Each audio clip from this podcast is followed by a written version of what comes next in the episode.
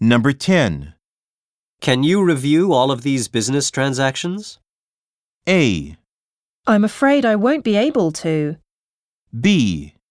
Be sure to transfer the funds. C.